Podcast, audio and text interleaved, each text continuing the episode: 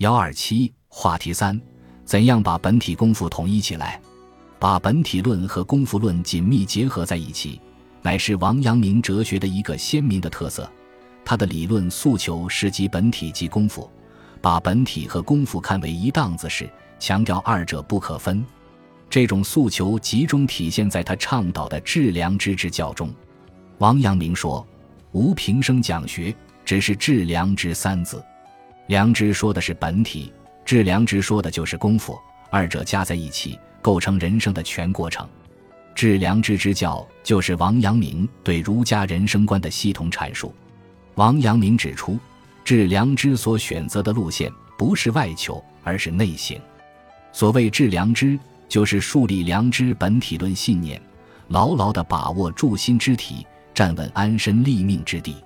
王阳明的弟子把致良知之教的要点概括为四句话：无善无恶是心之体，有善有恶是意之动，知善知恶是良知，为善去恶是格物。这四句话被人们称为王门四句教。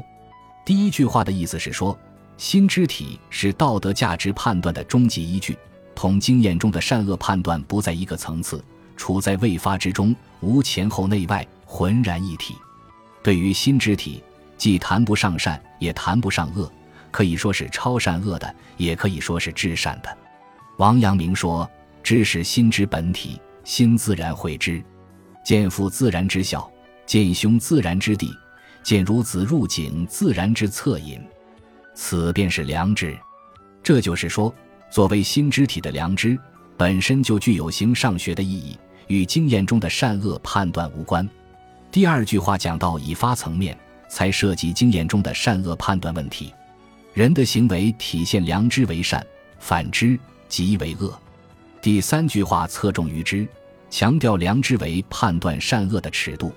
第四句话侧重于行，强调良知必须落实到行为层面。治良知不是一个知识论的话题，而是一个人生观的话题。治良知所说的知，并不是知识，而是一种人生信念或是非观念。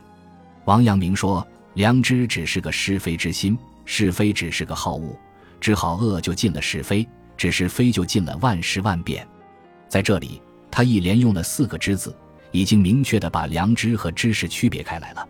他对格物致知的解释与朱熹有明显的不同。第一，物的意思就是事，他所说的物，不是客观之物，也不是作为认识对象之物。而是指意义世界的组成部分。他说：“凡意之所发，必有其事；意之所在之是谓之物。身之主宰便是心，心之所发便是意，意之本体便是知，意之所在便是物。”举例来说，如意用于事亲，即是亲为一物；意用于治民，即治民为一物；意用于读书，即读书为一物；意用于听诵，即听诵为一物。王阳明指出。在意义的世界中，心是唯一的本体，物从属于心，理也从属于心。不仅无心外之物，而且无心外之理。夫物理不外无心，外无心而求物理，则无物理矣。一物理而求无心，无心又何物？在他看来，心、物、理分而为三，合而为一，实则是一回事。从这个意义上说，物就是事。第二，格的意思就是正，他不同意朱熹把格训为治，改训为正。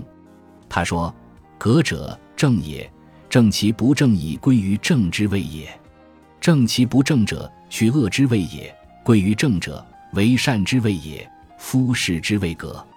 格物者，格其心之物也；正心者，正其物之心也。”第三，治的意思就是推。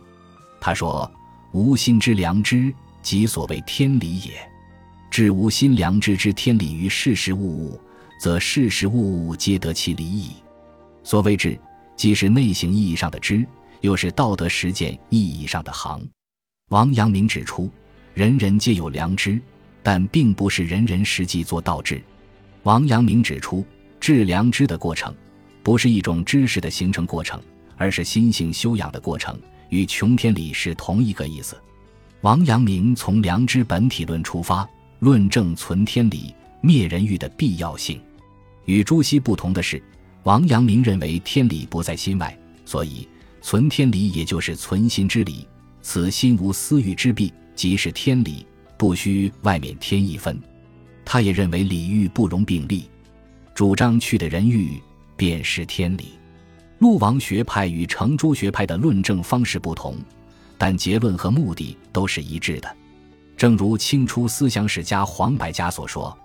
他们都以扶持纲常名教为直指。王阳明把致良知之教称为把本赛源之论，自叹何等轻快洒脱，何等简易。他所说的致良知，就是以儒家的方式搭建精神世界、意义世界或价值世界，并以此为安身立命之地。王阳明提出致良知之教，根本目的是解决如何把人造就为圣贤的问题。儒学既是一种政治哲学，也是一种人生哲学。不过，在王阳明之前，讲儒学的重点显然在政治哲学方面，而不在人生哲学方面。自从王阳明提出致良知之教以后，讲儒学的重点则从政治哲学转到了人生哲学。王阳明修正了儒家的圣人观念，把儒家人生观讲到了高峰。关于圣人。孟子的说法是“人人皆可以为尧舜”，荀子的说法“仕途之人可以为禹舜”，都是把圣人同王联系在一起的，不是指普通人。准确的说，他们眼中圣人其实就是圣王。儒者即便做不成圣王，至少也做个圣官。他们都有鼓励人们到朝廷里去做官的意向。诚然，孟子倡导大丈夫人格，没有把普通人排除在外。但主要还是对文化精英讲的，也有浓重的政治哲学意味，并没有把儒家人生观讲到位。到王阳明这里，才把圣人讲到人的层面，把儒家的人生观讲透了。在他的致良知之教中，圣人的观念已经泛化了，从狭小的庙堂扩展到广袤的民间，使平头百姓都有了成为圣人的可能。他切断了圣人与官位之间的联系。对圣人做了平民化的解释，甚至以为满街都是圣人，强调在成就圣人的可能性上，大家机会平等。按照王阳明的圣人理念，圣人就是自觉的致良知的人，就是问心无愧的人，就是清清白白的人，就是有价值感、使命感、责任感的人，就是与万物同体的人。一个人能否成为这样的圣人，同他充当的社会角色没有必然联系。达官显贵可以成为圣人，平民百姓也可以成为圣人，读书人可以成为圣人，不识字的劳动者也可以成为圣人，同样可以拥有圣人的尊严。朱熹是规范伦理学的倡导者，以天理的观念约束人，主张做一个明明白白的人；王阳明是德性伦理学的倡导者，以良知的观念鼓励人，主张做一个堂堂正正的人。为了把圣人平民化。王阳明也切断了内圣与外王的联系，切断了德与才之间的联系。他把人的德性比作金子的成色，把才能比作金子的分量，认为做人如同炼金子，纯金讲究的是成色而不是分量，做人讲究的是内圣而不是外王。所以为圣者，在纯乎天理而不在财力也。圣人的可贵之处，就体现在人的德行上。同才能的大小没有关系，这意味着圣人未必就能成就外王，因为内圣只是成就外王的充分条件，并不是必要条件。能否成就外王，还需以应有的才干为必要条件。王阳明的这种看法，并不是排斥才干，只是强调德比才更重要、更根本。在明代，研习诸学的读书人，大都抱有功利目的，是为了应付科举考试。而研习王学的人，不抱任何功利目的，只是为了成就圣人。王阳明并不鼓励他的弟子到朝廷去做官，只是鼓励他们在日常生活实践中修行，努力把自己造就成圣人。在他的从学弟子中，有相当多的人明确表示放弃科举考试。例如，王艮不仅自己不参加科举考试，并且希望自己的后代。永远都不要选择科举之路。王学没有成为官学，没有被纳入科举的范围，没有得到官方的扶植，只以其理论魅力吸引受众。朱学的受众大都是读书人，王学的受众更为广泛，不仅有读书人，也有不识字的人。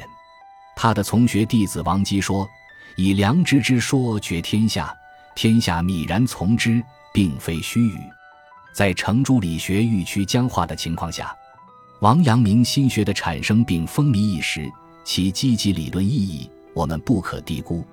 概括起来，至少有以下几点：第一，高阳人的主体性。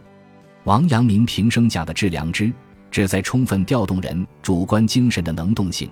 提高人自己把握自己、自己认识和实现自己的内在潜能。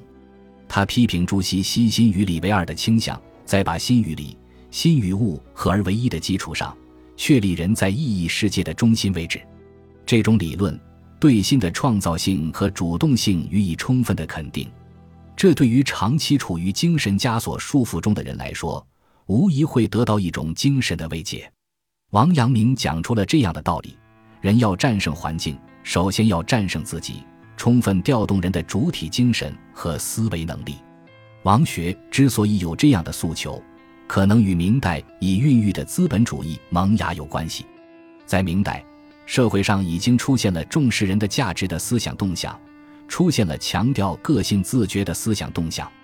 可以说，王学是这种潜在的思想动向在哲学上的折射。第二。不迷信权威和经典，王阳明致力于打破官方化了的程朱理学的思想垄断。他在理学流行、圣人被神化的情况下，公然声称：“夫道，天下之公道也；学，天下之公学也。非诸子可得而思也，非孔子可得而思也。”表现出极大的理论勇气。他认为，判断是非善恶的标准。既不是那些权威，也不是六经典籍，而是自己心中的良知。王阳明说：“学贵德之心，求之于心而非也。虽其言之出于孔子，不敢以为是也；而况其未及孔子者乎？求之于心而是也。虽其言之出于庸常，不敢以为非也；而况其出于孔子者乎？”他不赞成以孔子之事非为是非，不迷信权威，也不迷信经典。倡导理性主义态度，客观上具有冲击旧权威、旧教条的积极作用。不过，这种作用还是很有限的，因为王阳明虽然反对权威、反对教条，但他不反对天理，不反对儒家道德伦常，并且还自觉地为儒家道德伦常做哲学论证。第三，强调道德自律和人性自觉。阳明心学的突出特点在于。强调道德主体的自觉精神和道德自律的原则，赋予良知以不假外求的内在性，主张通过主体的自觉，自悟复其天地万物一体之本然。阳明心学简易直接，活泼开阔，故而能给当时的学术界带来一股新风气。